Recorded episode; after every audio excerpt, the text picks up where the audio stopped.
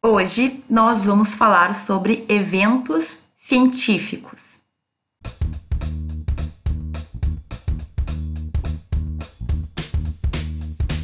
Evento científico é algo que todo aluno de direito vai fazer, seja por um tema que ele goste ou não, seja porque está super afim ou não, mas é algo que é obrigatório, inclusive a própria faculdade nos obriga a participar, comprovar a participação em eventos científicos para a gente poder se formar. Mas então, exatamente o que, que são esses eventos científicos e quais são os cuidados que eu tenho que ter, digamos assim, o que, que eu tenho que pensar quando eu estiver querendo, quando eu quiser participar de um evento científico. A primeira coisa, então, é que os eventos científicos, embora tenham um nome bem estranho, né, bem pomposo, nada mais são que momentos em que as pessoas vão participar é, ouvindo normalmente uma outra pessoa falar ou outras pessoas falarem sobre um assunto do, é, sobre o qual elas conhecem.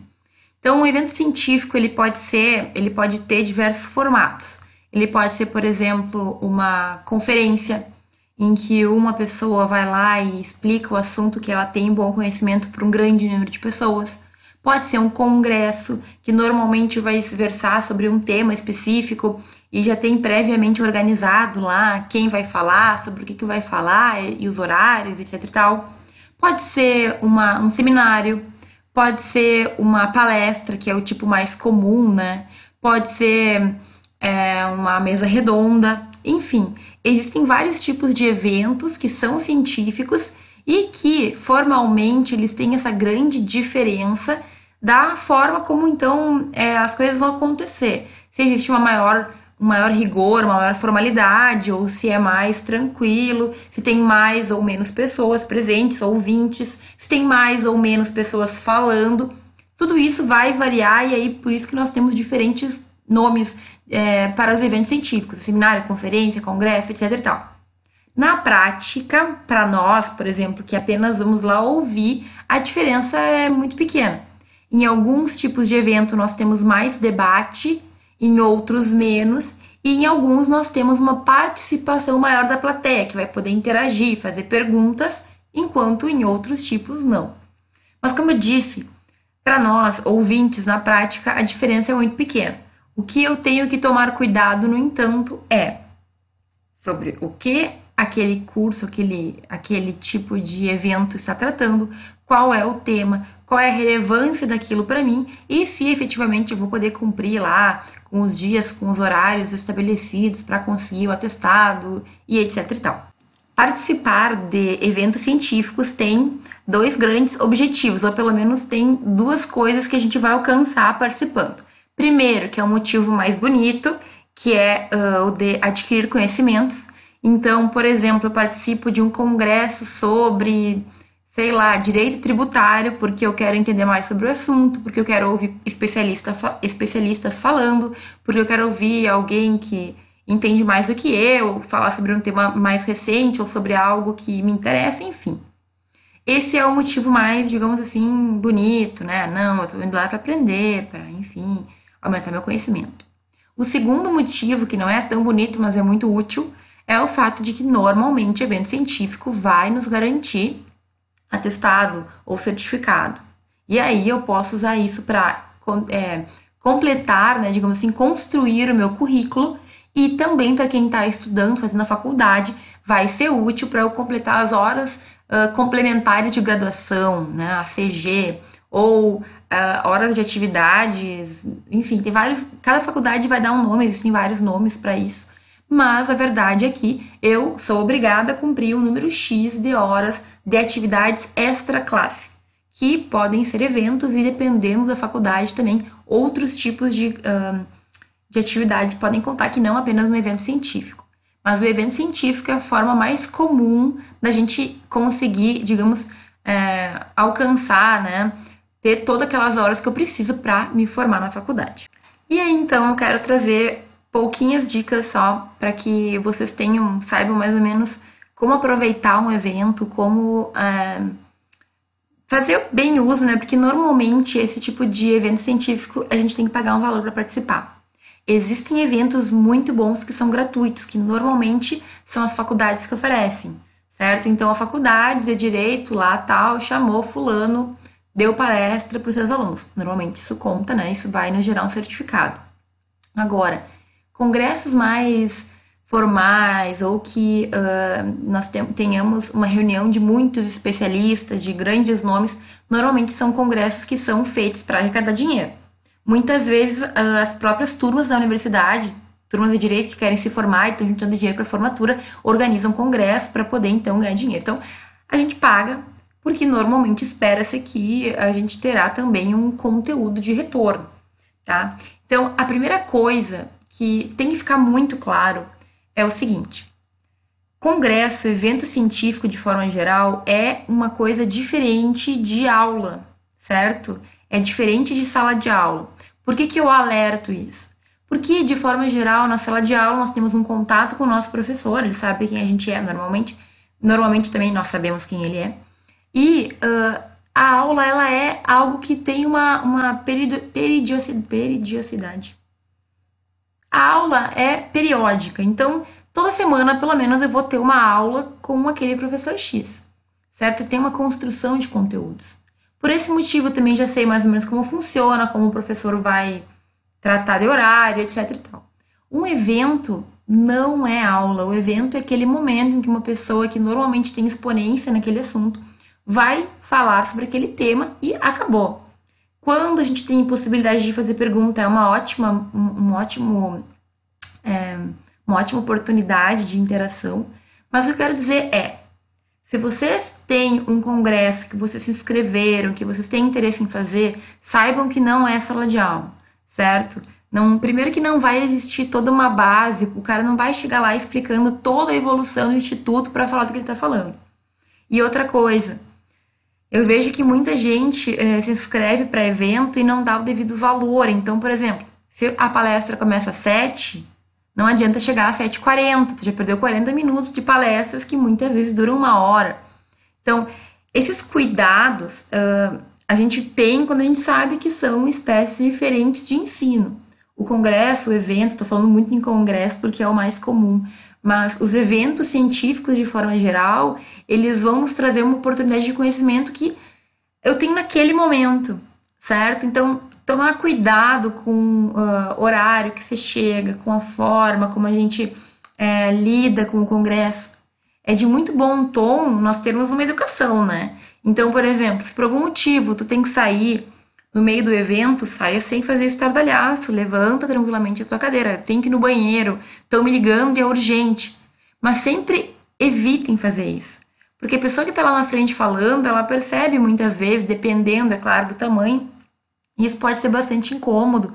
Pessoas saindo, entrando, ou então falta de noção de não ficar quieto, não parar de falar, é, fazer barulho.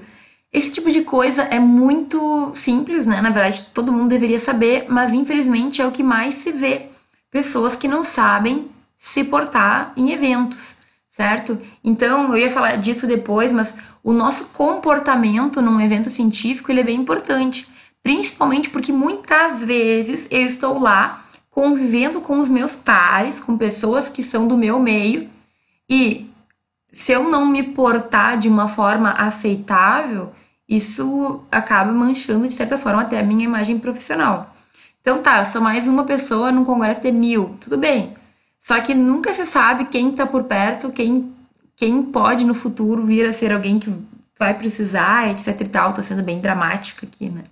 Mas a verdade é que aquela pessoa que se comporta mal em evento, em congresso, faz barulho, estardalhaço, não toma devidos cuidados, como por exemplo, tá gripado, tá tossindo, não tem problema, tem que tossir mesmo. Agora, não faz aquela tossida que a pessoa escuta até o pulmão se mexer. Ou não assou o nariz tão forte a ponto de toda a plateia escutar, certo? Alguns detalhes a gente tem que ter um cuidado. Eu só dei esse exemplo porque aconteceu comigo na palestra da semana passada aqui do doutorado.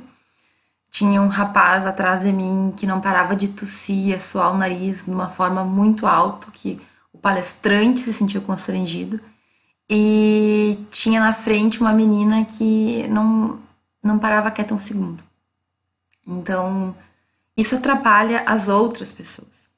Mas assim, normalmente quem está interessado naquilo que o palestrante está falando não costuma atrapalhar os outros. A grande questão é: o tema daquele evento te interessa? Tu escolheu um evento porque tu quer aprender sobre aquilo ou porque tu quer apenas um certificado? Isso é complicado porque é óbvio que a gente sabe que a gente precisa somar um número de horas lá para poder se formar, ok? Todo mundo precisa. Agora, quando a gente vai para um lugar que a gente não queria estar, que a gente não gosta do tema, que a gente não entende nada que o cara está falando, é bem mais complicado de se concentrar, é bem mais difícil de tu não fazer alguma coisa que vai acabar também atrapalhando o colega do lado. Isso, então, é um ponto muito importante. A gente tem que analisar o tema do evento que a gente se inscreveu. Eu realmente tenho vontade de escutar sobre crime de, sei lá, nova lei de drogas. Eu gosto desse assunto, eu me interesso por isso. Porque senão vai ser só mais um evento que eu vou ir lá, vou ficar muitas vezes sentada, não vou atrapalhar ninguém, mas não vou aproveitar nada, porque é um evento que eu não tenho interesse. Isso é bem complicado, mas a gente tem que escolher um tema de acordo com o que a gente realmente queira, de acordo com o que a gente gosta, de acordo com o que a gente tem interesse.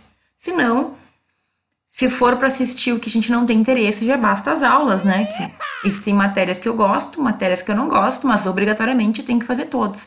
O evento é para ser um complemento, não é uma, não é uma obrigatoriedade. E aí, outra coisa também para um evento científico que a gente tem que ter em mente é o quanto eu quero fazer aquilo. Quanto eu não estou ali obrigado por uma questão de atestado, certificado, ou porque alguém queria que eu fosse. Não adianta nada a gente ir sem ter o mínimo de intenção de aproveitar a palestra. Porque o que acontece, como eu estava falando antes? As pessoas que estão ali porque elas querem assinar e ganhar horas, elas acabam muitas vezes não aproveitando uma palavra do que o cara fala.